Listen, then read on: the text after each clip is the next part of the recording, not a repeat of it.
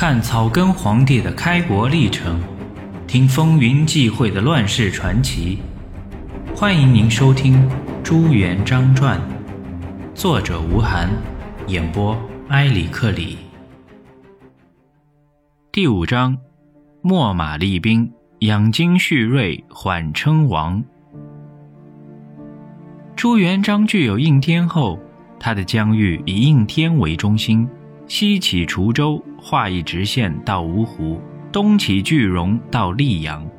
四面形势时，正东是元将定定扼守镇江，东南张士诚以据平江（今江苏吴县），破常州，转略浙西。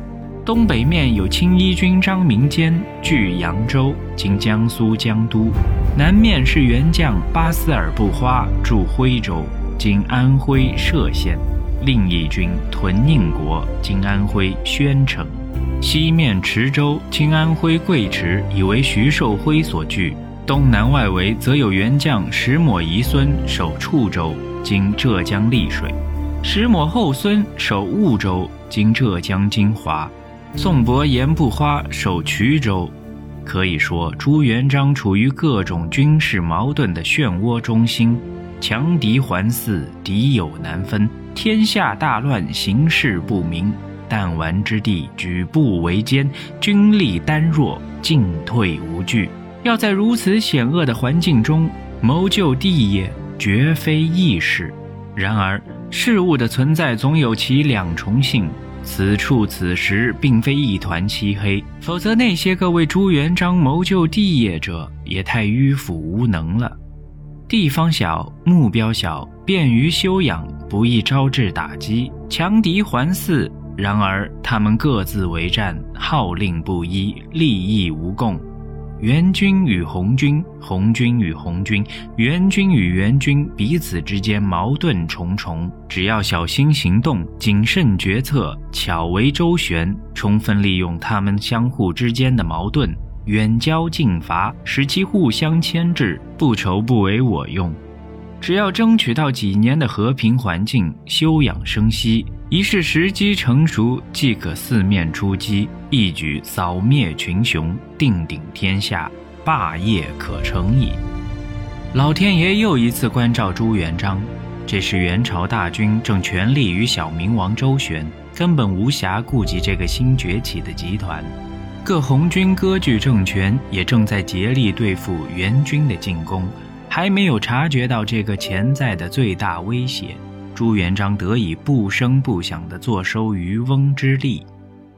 从至正十五年到至正二十年，红军长驱深入，来回绕弯子，死死拖住元军主力，使其疲于奔命，为朱元璋赢得了极其宝贵的发展机会。至正十六年秋天，红军经过休整，从去年的失败中恢复了元气。补充了兵力，实施了新的战略决策，开始在全国范围内向红军大举进攻，一路破武关、陷商州，逼近关中，一路攻取了山东北部。第二年，刘福通又兵分三路，一路趋晋冀，一路攻关中，一路由山东北犯。第一路军又分两路，一路出绛州，一路出庆州，过太行山。破辽路，陷济宁，攻保定，下完州，略大同、新河、塞外部落，攻下上都，转略辽阳，直到高丽，从西北折回东北，兜了一大圈。第二路军陷凤翔、兴元、南进四川，别部又陷宁夏，略灵武诸边地。第三路军进占山东西北部、河北南部，北取冀州，犯郭州。略柳林，逼大都。福通自统大军占领山东西南角和河南北部。至正十八年五月，红军攻下汴梁，建作都城，接小明王来此定都。红军所到之处，攻无不胜，战无不克。朱元璋之所以在这几年中没有招致元军的攻击，最主要的还是应天所在的有利的地理位置。东边是张士诚，北边是小明王，西边是徐寿辉，南边是长江天堑，援兵不敢轻举妄动。东西北三面有三个政权替他抵挡元军，朱元璋坐享太平，安然无恙。朱元璋充分利用这几年的和平环境，内修外治，逐渐发展壮大。具体来说，一是武力进击，先打孤立弱小的援军据点，逐步扫清外围敌人，开疆辟土，不断巩固和扩大根据地。确保应天的军事地位不受威胁。当至正十六年二月，朱元璋攻下应天时，张士诚风头正劲。这时，东边的援军守将定定镇守镇江，孤立无援。若被士诚得手，将直接威胁应天。南边的宁国也处于同样境地。若被徐寿辉具有，不止在朱元璋的背上插上一把尖刀。先下手为强，朱元璋派徐达抢先攻占镇江，分兵占领金陵、丹阳等县，向东远远地伸出一个触角。六月，猛将邓愈攻克广德路，堵住了后门。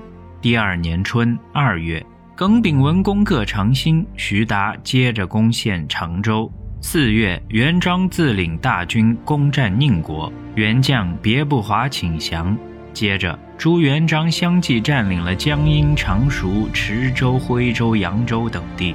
实在至正十七年，朱元璋几乎把应天周围的军列据点全数攻占，取得了向外扩张的前哨基地。这样，以应天为中心的战略防御体系也就彻底形成。东线北起江阴。沿太湖南到长兴，画成一条直线，堵死了张士诚西犯的门路。北面暂时是小明王的红巾友军，不必担心。南面在宁国、徽州屯聚重兵，随时可以进攻浙东。西线和徐寿辉天完政权接壤。可以以守为攻。朱元璋看准形势，先伸出南面铁钳，吃掉了孤立固守的浙东援军。形势和一年前已经大大不同了。听众朋友，现在您收听的是《朱元璋传》，作者吴晗，演播埃里克里。本集已播讲完毕。欲知后事如何，欢迎订阅收听。